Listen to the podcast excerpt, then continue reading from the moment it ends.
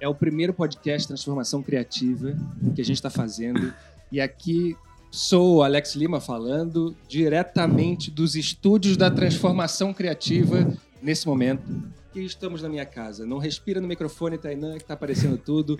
E agora, Porra. se apresenta aí, meu cara. Olá, pessoal. Meu nome é Tainã Mariano. E eu sou jogador de videogame. Boa, cara. E mais do que isso, o que, que você faz, cara? Mais do que jogar O que eu faço, mais do que jogar videogame, eu trabalho com consultoria em marketing, com growth hacking. Boa. E tu veio aqui na minha casa hoje. Uhum. Tu sabe o que você está fazendo aqui agora, não? Não. Então é basicamente esse o motivo do podcast que vai ser começado e a gente vai falar sobre coisas, sobre improvisos, enfim. Show de bola. É, eu vi que você está falando sobre um assunto que me interessa muito. Qual que é? Interessa muito ao Transformação Criativa, hum. interessa muito é, a Natália, que está ali por dentro, a todo mundo, que é sobre Sociedade 5.0. Eu quero que você me fale um pouco sobre isso. Show de bola. Cara, Sociedade 5.0, basicamente é o seguinte: mais cedo esse ano eu fui para o Japão, e aí eu entendi um pouco melhor do porquê o Japão é do jeito que é o Japão. E para o Brasil e para qualquer outro país ir na pegada do que é um país como o Japão, a gente tem que nascer de novo, enfim, nem nascendo de novo, não tem condições. É, cara, é um povo educado, é um povo que se preocupa com os outros, é um povo que respeita os outros, enfim. Então ali surgiu, no Japão, surgiu essa essa história de sociedade 5.0, que é depois de ter passado aí diversas eras, e aí última era da informação, o pessoal no Japão está discutindo é, a sociedade do bem-estar, na verdade. É a gente fazer o que a gente faz, mas se preocupando com o ser, com o ser humano para valer, colocando o ser humano, colocando o cidadão é, no centro das nossas atividades. Então, basicamente é, não é mais única e exclusivamente pelo ego, não é mais única e exclusivamente, exclu, exclusivamente pelo capital, pelo dinheiro, mas a grande preocupação é as pessoas vivendo bem. Então, Imagina o Japão, que é um país completamente robótico e tudo mais, e começa aquela discussão de automação, de tirar o emprego das pessoas e aquela coisa toda, que é uma discussão eterna, mas é como que toda essa industrialização, robotização e automação das coisas, na verdade, cria a oportunidade das pessoas viverem melhor. E a sociedade como um todo, não quem nem não quem tem capital vivendo melhor e quem está na beira ou na margem dessa, dessa sociedade com dinheiro vive. Entendi. Ah. É, e eu queria dessa comparação que você teve no Japão agora, é, provavelmente você não teve indústrias ou passou nisso, enfim, não. também pouco importa. Mas eu queria que você botasse, no teu ponto de vista, na tua visão, qual é a distância que a gente está de um comportamento desse, é, que mistura pessoas, mistura economia, mistura é, movimentos, mistura uma série de coisas com o tão falado indústria 4.0 e desejado agora. Qual é a distância que a gente está disso? Olha, para ser sincero, eu acho que é triste, na verdade, falar isso, mas eu acho para a gente chegar no nível que o Japão tá, cara, vai muitas décadas, porque não, no final das contas não é sobre tecnologia, né? É um mindset, na verdade, que é completamente diferente. Então, pensa que numa escola, e eu falo, é, é, o básico, mas pensa que numa escola no Japão, a gurizadinha, a criançadinha, é, aprende a servir os outros, né? Faz, faz comida, lava louça, limpa o chão da sala de aula. Então, tem 6, 7, 8, 9 anos faz, limpando, limpando, limpando a sala de aula, meditando, servindo os colegas, enfim, aprende isso de criança. Então, não tem a ver com Claro, tem, indústria 3.0, claro que é tecnologia, mas ali eles conseguem pensar tecnologia, eles conseguem pensar tudo que eles fazem pensando no outro, e não atingir o espaço do outro, o respeito e por aí vai. Então eu vejo que, cara, assim, olha, primeira coisa mais chocante do. Primeira coisa mais chocante chegando no Japão é que, meu, o vaso sanitário é tecnológico, né? Tu chega lá, aquela porra esquenta tua bunda. Então tem tanto botão no, no vaso sanitário que tu. Cara, tu nem. Enfim, tá longe, estamos longe, estamos muito longe. É, mas não é, não é só do vaso sanitário, né, cara? É longe dessa questão de, de mindset. Não, assim. em, em questão de mindset, estamos muito longe. É, e, e aí que, eu, que vem o que, que é importante para nós de transformação criativa isso. Você acha que sociedade 5.0 ele tem um viés de mais do que o hardware, a conectividade pela internet e tal, que isso, enfim, é, digamos, a transformação digital Transformação 5.0 é uma transformação criativa da sociedade? Bom, se tem uma coisa, ela é agora dizer se ela é criativa ou digital, talvez eu não tenha bem certeza. Agora, uma coisa é, ela é muito mais criativa do que ela é digital. De novo, tecnologia por tecnologia, não importa. O que eles criam lá, dois dias depois pode estar aqui no Brasil pelo preço que a gente quiser pagar, enfim. Agora, acessar o mindset, acessar o que esse pessoal acessa, é, é muito mais complexo. Devido à nossa história também de Brasil, enfim, devido como que a gente foi, foi criado e por aí vai. Então, é, a parte digital e a parte tecnológica é a parte fácil da, da equação. Agora, viver o que eles vivem, não só necessariamente eles, né? Alguns outros povos, mas com certeza passa pelo, por essa mudança de, de mindset e sim de novas formas de viver, né? Novas formas, com certeza, e aí sendo bem criativo para viver de uma forma bem diferente. Então, é, complementando o que você está falando, essa, essa viagem, essa expedição que a gente fez, não foi necessariamente para fazer uma websérie, para ganhar like no Instagram, para fazer isso, na verdade não, mas foi para ver talvez comportamentos diferentes do nosso aqui dentro do Brasil. E a gente viu, cara, a gente percebeu muita coisa é, muito para frente, sabe? Mas sem o discurso de pitch, elevator pitch, sem o discurso de Faria Lima, entendeu? Uhum. É, mas a tecnologia ou a inovação, vamos botar assim, é muito maior do que está nos centros de inovação trend da, da vida, muito maior. É, o valor do dinheiro lá, claro que tem, claro que vale e claro que precisa, mas o valor maior não é do dinheiro, cara. São outras coisas, são conexões de outra forma, são respeitos de outra forma, são é, entendimentos e contratos, entre aspas, de outra forma. É, tu já viu isso aqui no Brasil de alguma forma? Olha, engraçado porque, inclusive, motivado por vocês, eu acabei fazendo a minha trip de motoca, né? Então, eu saí daqui de Floripa, fui até o, o Paraguai, passei pelo Paraná, oeste de Santa Catarina, Rio Grande do Sul, e eu tive a oportunidade de visitar diversas cidades pequenas. E nesse um mês que eu passei viajando ali, é... ali eu percebi que viajando pelo oeste, principalmente pelo oeste de Santa Catarina, eu, eu, é, eu consegui ver o como a gente vive diferente, como a ilha, como Florianópolis vive diferente do oeste. Isso não quer dizer que um vive melhor ou vive pior do que o outro, mas vive diferente, com, com diversos negócios brilhantes, com as pessoas é, interagindo de uma forma diferente. É, de uma forma que, para ser sincero, deu vontade de sair de Florianópolis, de sair da praia e ir embora para o oeste de Santa Catarina, porque talvez lá eu tenha encontrado mais pessoas, não sei se não sei dizer se do bem, mas com certeza autênticas naquele modo de viver sem ter que ficar nessa bolinha nessa bolinha startup, nessa bolinha transformação digital e palestrinha e escambau. Então, é, acho que de uma forma mais simples, do contexto que vocês viram, com certeza deu para ver um pouco em Santa Catarina que eu acho que tem uma barreira enorme entre o que é a bolha de Florianópolis e o que é o resto do estado. É, que dirá do Brasil, né? Do Brasil, com certeza, provavelmente. E, e, assim, não, não é um papo, e eu sei que você não está fazendo isso, de melhor ou pior, ou de comparativo de métricas de, de sucesso. Mas ainda assim é, um, é uma, uma mudança de mindset, né? Olhar qual que é a direção, olhar o que, que é real o que pode ser real, parecer real para você, olhar qual pode ser o próximo passo. É, eu percebo que muita dessa bolha que você fala olha para um canto só, uma língua só, um modelo só, Vale do Silício, agora Portugal, e que com uma importância gigantesca, sem tirar uma importância gigantesca para um, um processo de transformação que acontece no mundo inteiro, enfim, mas se esquece de olhar para dentro.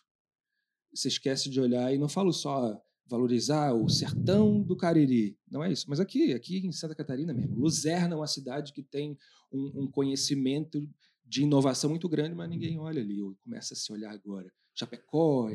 Quanto você acha que os empreendedores de startup e tal estão realmente tirando a porra da bunda da cadeira, indo no fundo ali, independente de onde está? Se está em Brasília, se está na coisa, se está aqui em Florianópolis, eles estão saindo dos grandes centros de inovação, indo ver a real mudança que está acontecendo. Quanto que você acha que isso é verdade?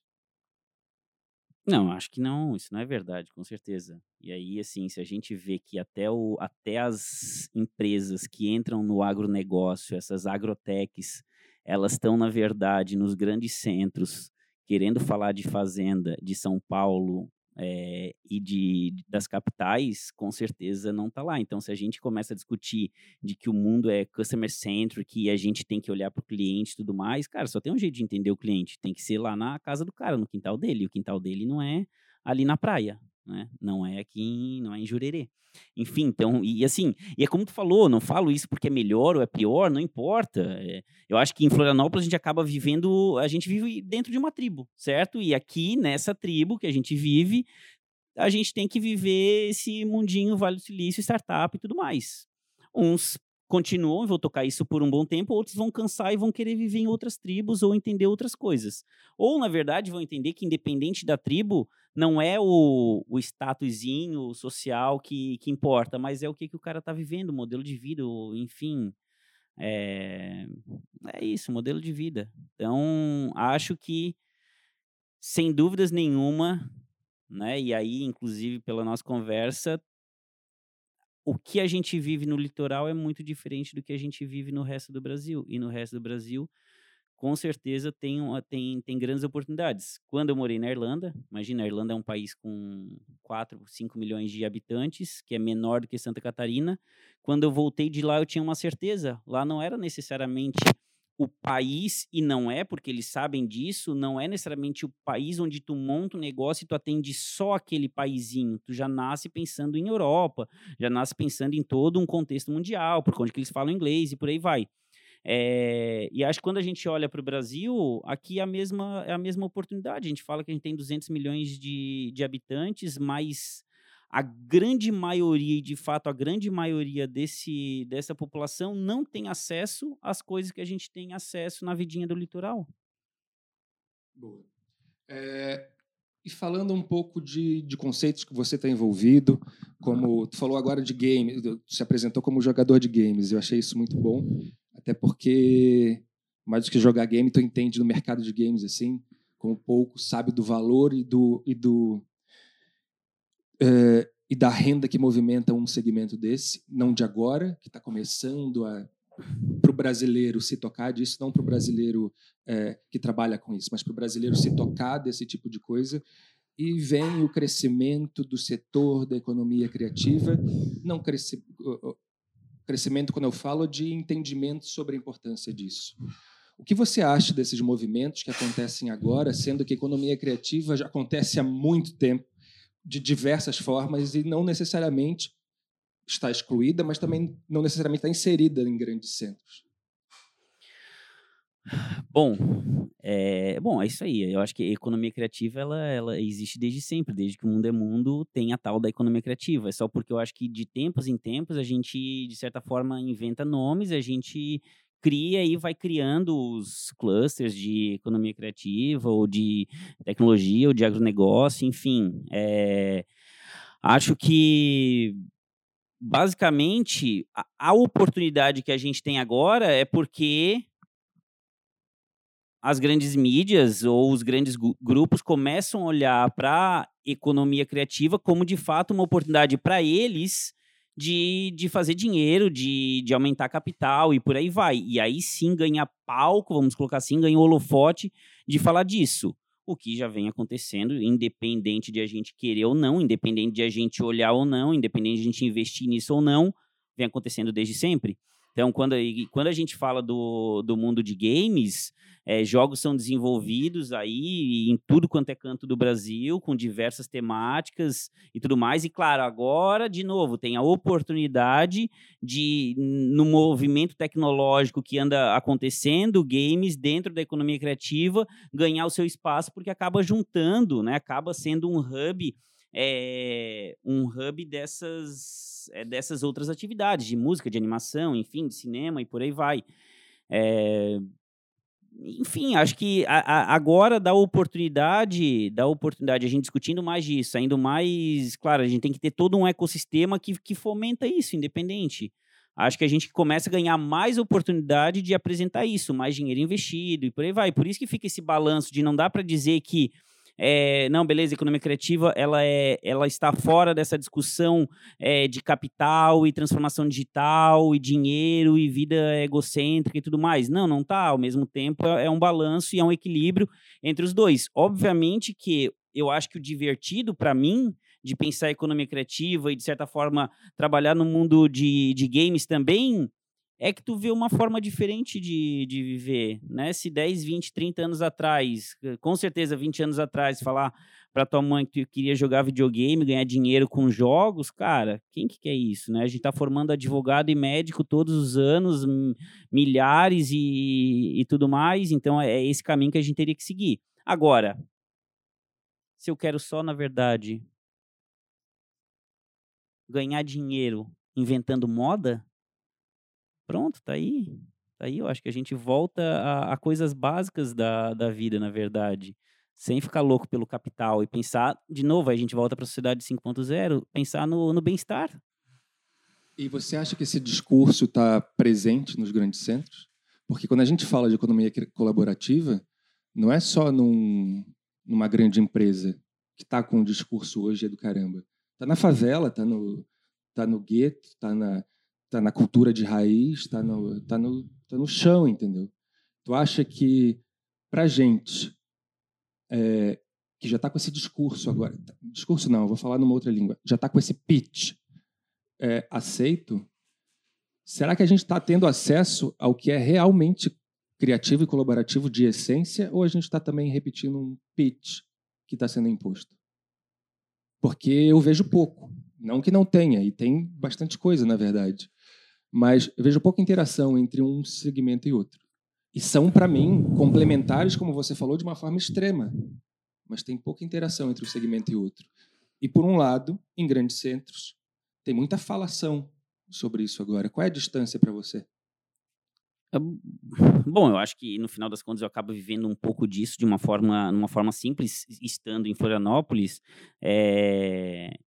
Embora todo mundo ache sensacional criatividade e, e, né, e, e esse pessoal que pensa um pouquinho diferente, por aí vai, ao mesmo tempo tem um julgamento bem grande. Então, eu não vejo, na verdade, sendo bem sincero, nos nossos grandes centros, é, a oportunidade de ser lá tão criativo, porque nos grandes centros estão as grandes empresas, e as grandes empresas não estão lá pensando na tal da, da super criatividade, ela ainda quer aquela caixinha, aquele modelinho, é, onde, de fato, o propósito da empresa é gerar lucro aos seus, aos seus acionistas. Então, e para isso tem pouco, é, pouco espaço para o ser criativo de fato. Então, é, mesmo quando a gente pensa, e é louco falar isso, mas mesmo quando a gente pensa nas caixas que a gente criou para desenvolver novos negócios, tem um modelinho tem um modelinho. Tu não pode sair muito da linha, porque senão tu não vai jogar o joguinho do, do se tornar um unicórnio, certo? Tu não pode colocar de fato a tua criatividade é, eh, para valer. E por diversos motivos ao mesmo tempo. É, é, o mercado que responde aquilo, enfim, ou é o que, o que a mídia está colocando que o mercado está respondendo. Então eu acho que é um, é um super jogo é, de diversos fatores. Então, de qualquer Todo forma. Mundo joga ah, todo mundo joga. Olha, eu acho que a maioria está jogando. A maioria com certeza está jogando. É, aqueles que não. Enfim, acho que está ganhando, de certa forma, em nível de consciência, está ganhando quem não está jogando. Mas, mas, é, no nosso modelinho de sociedade, ganha quem sabe como o jogo funciona. Entendi. Palavras de um jogador, né? É isso aí. Boa. É, me diga uma outra coisa, Kera. Tu é presidente da JCI. Exato. Me fala um pouco sobre isso, qual é a função, qual é o objetivo e aonde tu quer chegar com esse, com esse projeto também. Bom, a JCI, então, é uma organização de desenvolvimento de pessoas, uma, é uma organização de desenvolvimento de jovens lideranças. É, e o objetivo da JCI, então, é capacitar pessoas, treinar elas em oratória, treinar em debate, é, treinar em, de novo, em networking, organização de eventos, juntar pessoas, unir pessoas, para que sejam criadas, é, criadas oportunidades de desenvolvimento para aquela comunidade. Então, são onde jovens se juntam aqueles que querem, eu vou dizer aqui, aqueles que, que, pensam mais do que só pagar o seu imposto e achar que votar num ou outro candidato vai resolver a vida da sua cidade ou a vida do seu país, mas que querem se querem colocar a mão na massa e tentar fazer o que não está sendo feito por outros que são, de fato, é, diria, os, os verdadeiros responsáveis, que têm as decisões e o dinheiro, às vezes, na mão. É, então, eu vejo a JCI como, como, como uma organização que, que, que junta, que une setores da sociedade, ela une com certeza nos seus projetos governo, ela junta o setor privado, ela junta o terceiro setor para criar soluções. E ali, com certeza, ali eu vejo criatividade o tempo inteiro. Eu digo, eu sou formado em mecatrônica industrial, na verdade, então é, cresci, fui formado para ser um nerdzinho, um montador de robô, e, e, dentro da JCI eu tive a oportunidade de conhecer o meu lado, o meu lado criativo, o meu lado conhecer pessoas e bolar soluções juntos. O, o lado pensando de novo, por conta de ter uma influência bem forte é, do Japão nessa organização. E um dos termos que, que a gente estuda é o omoyari. Omoyari nada mais é do que tu se colocar no lugar do outro. Aqui a gente fala se colocar no, na sandália do outro, no sapato do outro e tudo mais mas a gente não tem o real entendimento do como o japonês vê isso. O moyari, na verdade, é de fato, eu vou falar a mesma coisa que eu falaria em português, mas é o de fato se colocar no lugar do outro e não fazer nada que que, que de certa forma prejudique o outro. Então, ali, com certeza, aprendi diversos. não só aprendi muita coisa interessante, como mudei meu próprio mindset e conheci pessoas é, excepcionais, na verdade. Pessoas excepcionais que estão em tudo quanto é lugar. Então, quando eu falei mais cedo da, da, minha, da minha viagem aí pelo Oeste, muito foi para conhecer diversas cidades onde a JCI tem uma organização local e. E, de novo, conhecer pessoas super criativas, que, que saíram da sua, né, do seu contexto simples de trabalho, casar, ter filhos e comprar uma casa e ter um carro, para além disso se engajar com, com a comunidade, se engajar com outras pessoas para fazer diferente. Boa. É, na JCI, eu tive a oportunidade de, de fazer junto contigo um, uma sei lá, uma metodologia, uma brincadeira uhum. chamada debate thinking. Né? Exato. E aí eu quero que você fale sobre a importância do debate no processo crítico, criativo, construtivo de pensamento, enfim. O que, que qual é a transformação que isso pode botar no o, o, o técnicas simples de oratória, como você está falando, de debate, podem fazer para estimular a criatividade da pessoa? Bom, acho que tem uma das coisas que eu, que eu, que eu tenho mais, vamos chamar assim, talvez de, de orgulho de ter, de ter feito na minha historinha e a gente fez junto esse, esse negócio, foi colocar pessoas para debater e não só para debater pelo simples fato de debater e sair um, um vencedor do debate, mas na verdade colocar pessoas para debater e construir coisas, né? E antes mesmo de construir, desconstruir argumentos.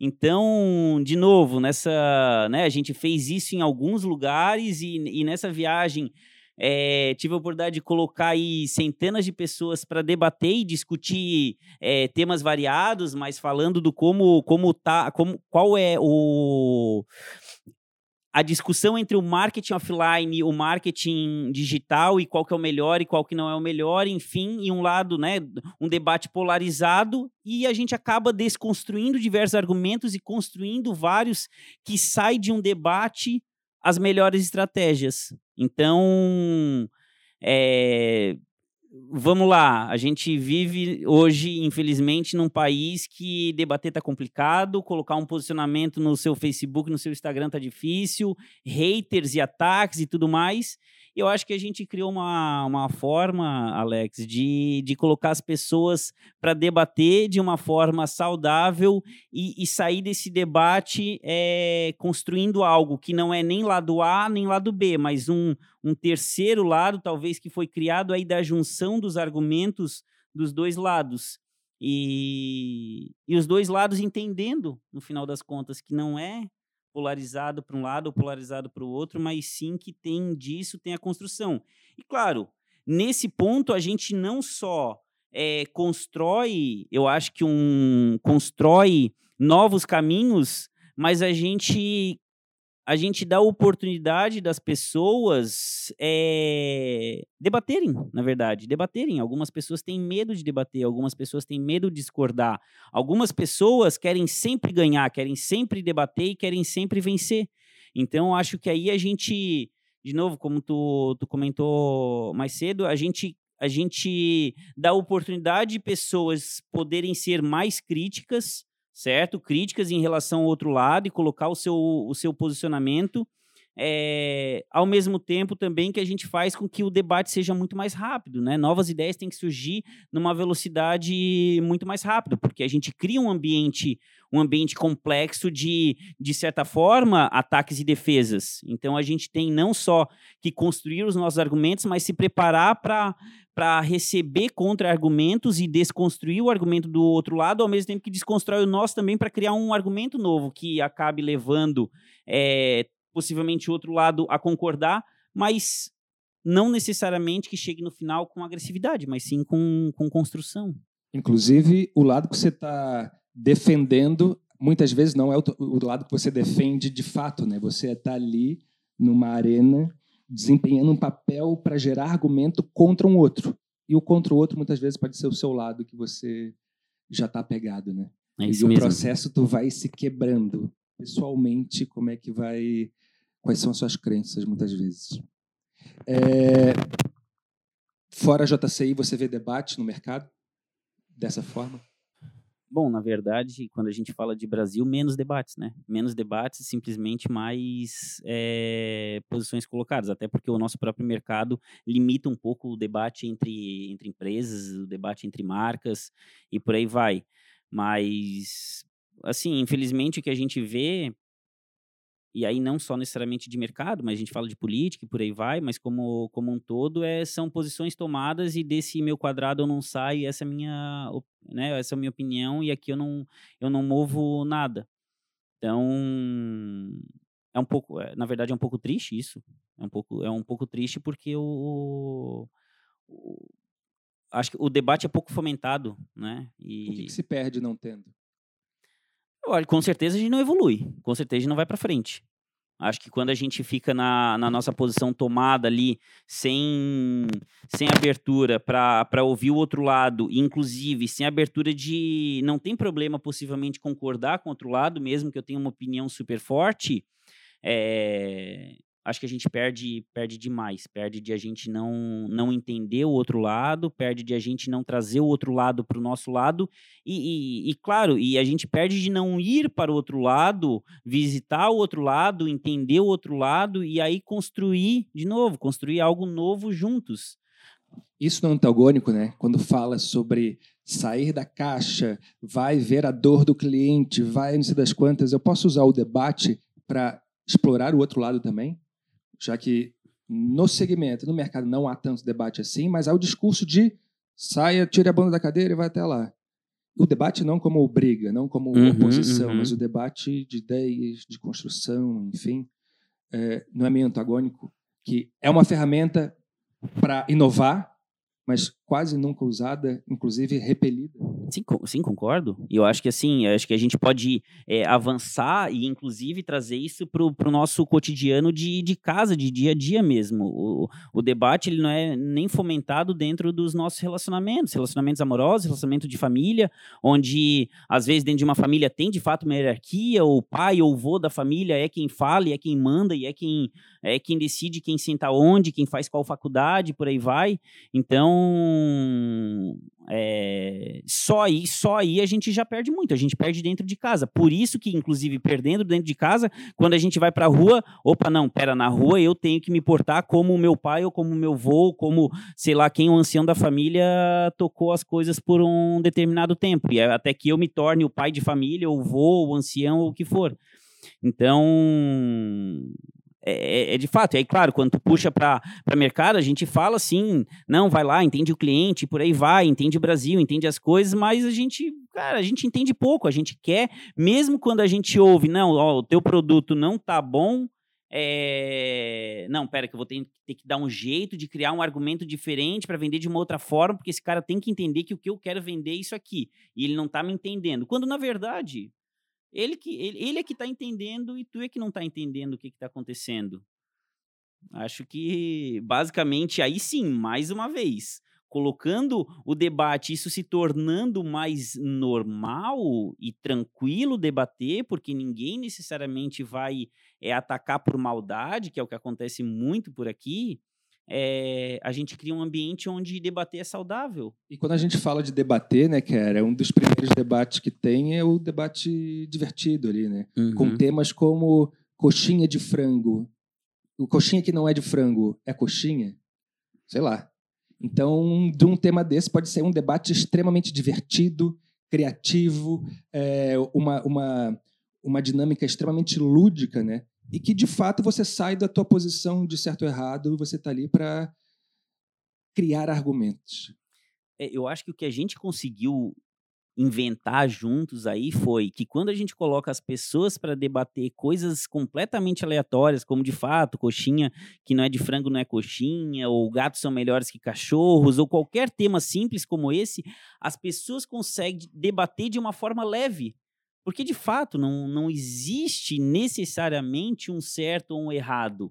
E aí o debate fica leve, a discussão fica leve, todo mundo acaba sorrindo e por aí vai. Então, as pessoas conseguem sim, de fato, debater. O grande problema é quando quando o tema fica sério e fica complexo. Que aí tem, de fato, já os pré-julgamentos, já o que eu acredito, o que eu não acredito, tudo que eu já construí sobre o outro lado e por aí vai. E aí sim é quando a gente consegue perceber que as pessoas têm uma grande dificuldade de debater e uma grande dificuldade de ser, é, de ser contrariada e inclusive de opa, não, não posso arredar o pé, não posso concordar, não posso concordar, não posso ceder e, e, eu tenho que fazer a minha posição valer. Quando chegar no terceiro debate, o negócio muda completamente, né? É isso. É, que mais, meu caro? O que, que mais tu tem feito? Tu Olha, presente... o que eu tenho, o que eu tenho feito, que eu tenho é. feito, vou falar qualquer coisa aleatória, pode ser? Pode ser. Eu tenho sido feliz ultimamente, nesses últimos, nessas últimas semanas.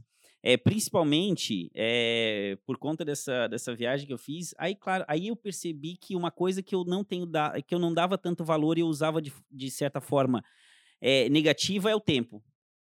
Então, acho que, Alex, isso eu aprendi contigo também, de diversas conversas que a gente teve, mas é, basicamente é, é aproveitar melhor o tempo. Eu falo que não necessariamente precisa fazer todo o dinheiro do mundo, não necessariamente precisa vender todas as tuas horas do mundo para ser feliz, porque não é mais dinheiro que vai te fazer um cara mais feliz. Então, acho que quando faz o mix, faz a mistura, na verdade, o equilíbrio entre ganhar um X valor e ter tempo para curtir aquilo, me permite nesse momento conseguir fazer as viagens que eu comecei a fazer, que, imagina, em seis meses eu fiquei uns cinco finais de semana em casa.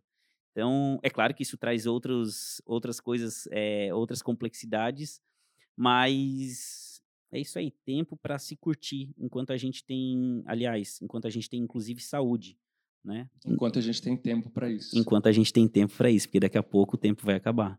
É. Legal tu falar que você está sendo feliz, né, cara? Quantas pessoas poderiam dar uma resposta dessa no momento assim de supetão? Justo. É interessante isso. E isso, é, isso é uma mudança de paradigma que não é de agora, né? Mas acho que vem se acentuando muito. E aqui em Floripa tem uma, uma acho que o um movimento pela ilha, pela, pelo, pelo local que é, pelas, pela cabeça das pessoas que tem aqui também, que são, porra, tem muita gente foda aqui, uhum. e muita gente percebendo que é, tem valores diferentes do que o, necessariamente só o monetário, que a proporção estava estava desproporcional, né? Então já estão equalizando esse tipo de, de, situação. E quando a gente fala isso, é óbvio que são pessoas que têm uma condição eh, melhor do que a grande maioria do povo brasileiro, mas talvez não necessariamente vivam melhor que grande parte do povo brasileiro também, por, só porque tem melhores condições financeiras. É, tu está trabalhando em algum lugar agora, tipo é, oito por. Não. É tá? não, não. Agora, cara, agora eu resolvi de uma vez por todas é, vamos chamar, trabalhar por conta, ser um consultor, colocar e sim, colocar a minha criatividade à disposição de empresas é, com a minha empresa. Então, ou com eu presa nesse momento, porque colocando a minha criatividade à, à, disposição dos outros, eu entro, eu faço o trabalho que eu tenho que fazer, eu entrego o resultado que eu tenho que entregar, eu cobro pelas horas que eu, que eu coloco à, dispos, à disposição desses clientes e com as horas que sobram eu aproveito para, enfim, para ler, para viajar, para passear e por aí vai.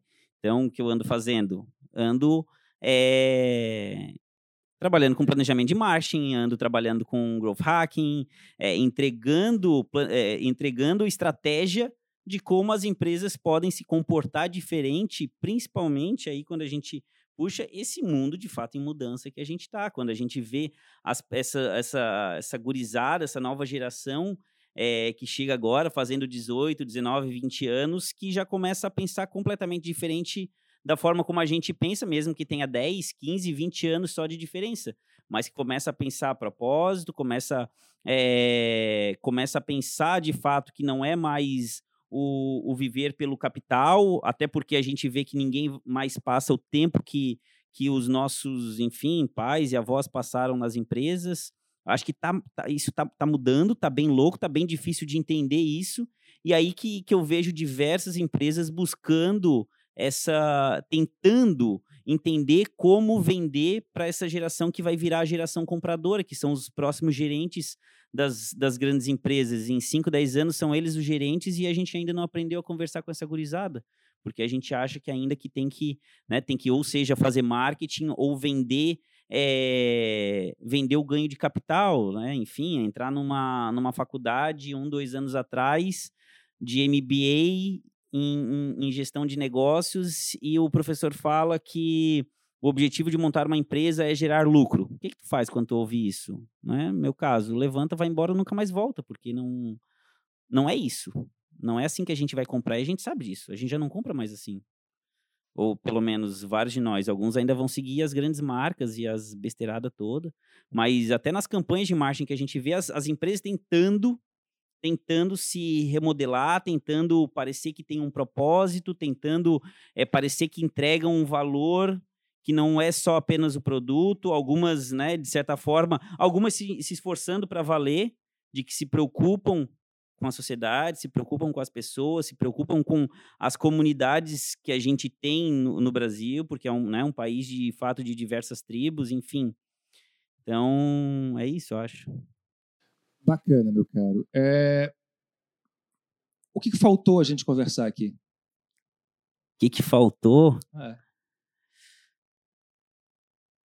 Ah, falamos de bastante coisa. Falamos de bastante coisa. O então, que mais? Faltou o que mais? Não sei, é contigo. O que, que você é? sentiu falta? O que, que eu senti falta?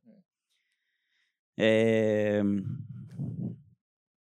Bom, na ver... talvez, na verdade, eu acho que e a gente conversa, a gente conversa bastante disso. E aí talvez eu que te faça uma pergunta agora, visto que tu fizesse toda essa, é, eu vou devolver agora uma pergunta é, é pô, depois de toda essa viagem que tu fez, de ter conhecido o Brasil de diversas perspectivas, né? E, e, tu que tem uma, uma vasta experiência com grandes empresas, com pequenas empresas, enfim, e aí conhecer pessoas criativas que estão fora desse nosso eixo, fora dessa nossa dessa nossa bolha, aí eu que te pergunto, se a gente falou de sociedade 5.0 no começo, é, como que está o Brasil fora dos grandes centros para a gente caminhar para esse para caminhar para a harmonia, caminhar para para um, né, uma vida em harmonia, um, um, uma vida mais tranquila, uma vida, é, enfim, uma vida onde pessoas possam dizer com mais tranquilidade que elas são de fato felizes e não que ficam correndo atrás do rabo. Cara, é legal isso. Nessa viagem, a gente parou em muito posto, beira de estrada, falou com muito caminhoneiro, falou com muito frentista, falou com muita gente muita gente simples de cidadezinhas que mal estão no mapa, assim. É, grande parte dessas pessoas, quando a gente falava o nosso trajeto e tal, é, estimulavam a gente, porra, que bacana, que beleza, que tal. E grande parte delas falavam, você vai ver um Brasil que não passa na televisão. E de fato não passa. De fato não, não é isso. É, eu fui com muito medo para essa, essa experiência, afinal eu estava com minha família, estava um projeto, o nome de uma empresa, é, muito tempo. Enfim, tem toda a questão de segurança envolvida, né? Tá certo que a gente não passou em alguns centros com esse medo. Mas para os lugares que a gente foi, deu um puto orgulho de ser brasileiro e uma puta tristeza, cara, de desconhecer, apesar de eu já ter viajado muito o Brasil, mas desconhecer por completo o meu país. E de não valorizar uma porrada de coisa que tem em essência, em raiz, como no Nordeste, cara. Aquilo lá é, é absurdo, entendeu? É... A riqueza que se tem lá não é só do minério que está sendo extraído de uma forma, sabe, em tragédia. São das pessoas, é da convivência, é da gentileza, é da colaboração, é da inovação, é da criação, coisas que estão nos grandes centros estão falando para caramba, mas só que o que eu pude ver é, seguindo os conselhos dos caminhoneiros é, cara, vai ver muita coisa estranha, vai ver muita coisa, mas tu vai ver uma parada que vai vai abrir tua cabeça e cada ponto que a gente parava, independente de ser um grande centro ou não, é, é uma brasilidade de dar orgulho.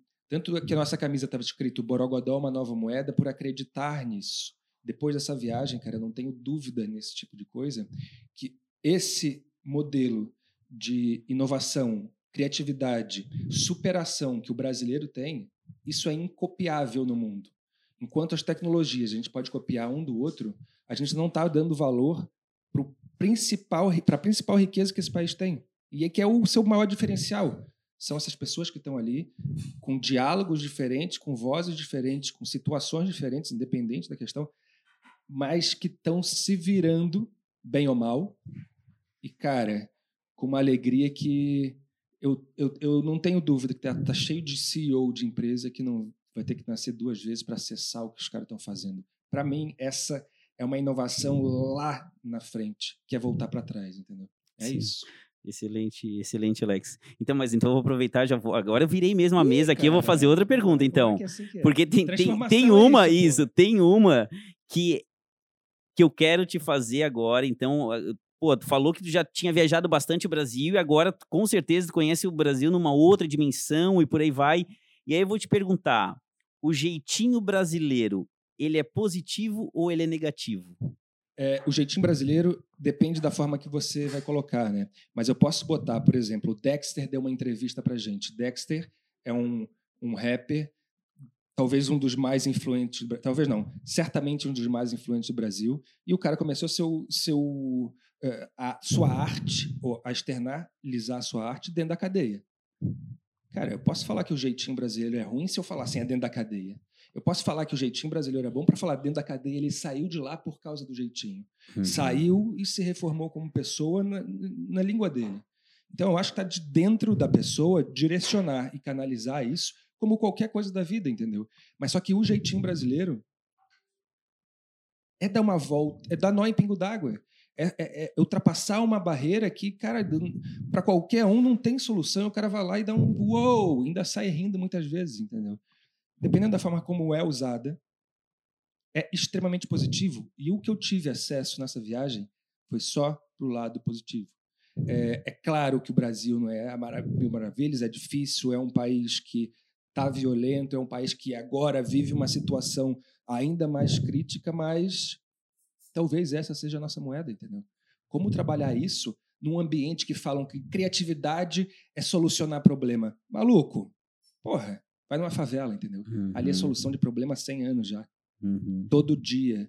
Vai num, sei lá, num, num grande centro de uma cidade onde os caras estão trabalhando ali na informalidade, onde não deveria ser. Porque não tem um, um, alguém que ajude um, um nano empreendedor ali naquela base lá, porque ele não tem ainda o CNPJ. Porra, não abre uma conta no banco porque ele não tem um CEP, sabe? Sim. Então, no momento desse, o cara tem que se virar pra caralho. E algumas saídas, infelizmente, são negativas. Mas eu tenho certeza absoluta que é, é muito minoria, cara. Se olhasse para isso, em vez de copiar o modelo X ou o modelo Y, criar o modelo Brasil de inovação que já está criado, na verdade, né? Eu acho que é isso.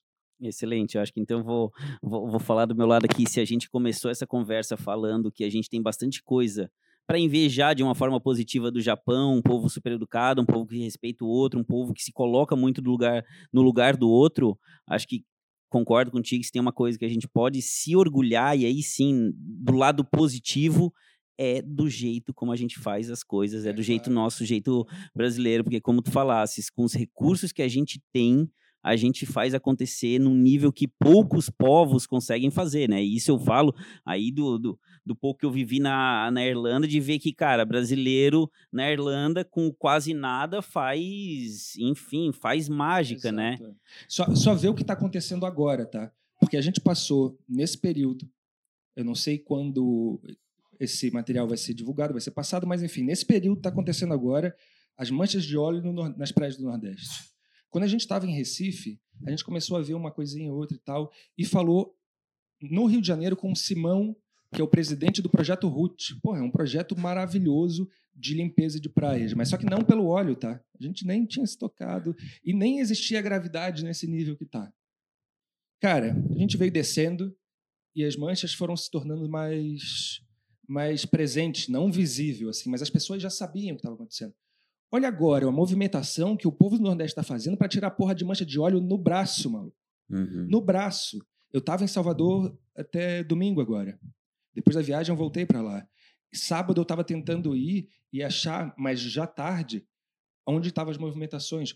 No domingo já tinha uma rede de, de, de, moradores ali com porra, com luva, com bota, com tudo, tirando mancha de óleo da praia do braço em várias praias do litoral da Bahia, entendeu? E, e, e da Bahia para cima, do Nordeste inteiro, onde está afetado. Então, esse é o jeitinho brasileiro que, querendo ou não, quando é bem usado, inclusive de forma coletiva, maluco, porra, cara, tá aqui, entendeu? Tá ali. Se não valoriza isso, vai valorizar o quê, cara?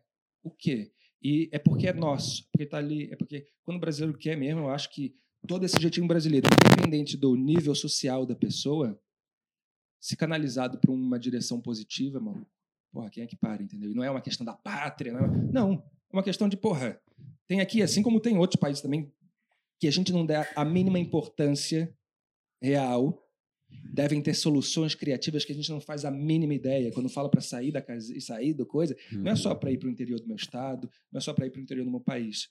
Cara, vai pesquisar onde tu não vai, entendeu? Porque onde está todo mundo indo, a receita de bolo já praticamente é a mesma. Né? Inovar, de fato, só dentro daquela faixa. Então, é isso. Infelizmente já deu, mas é, provavelmente não é o último. Muito obrigado por ter vindo na minha casa sem saber que vai rolar um podcast em cima disso aqui. E são conversas aleatórias e sem nenhum tipo de roteiro que a gente quer fazer. Valeu, Tainã. Pessoal te achar em rede social. Ah, bom, é bem fácil. Bom, bem fácil não, né? Tudo é Tainã Mariano, tá? Então, Instagram, LinkedIn, tudo é Tainã Mariano. O problema é que meu nome é T-H-A-Y-N-A-N Mariano. Então, me encontra por lá, tá? Conversamos por Instagram, Stories, LinkedIn, Twitter, o que for. Abraço, é pessoal. Valeu, galera. Obrigado. Valeu, Até a próxima.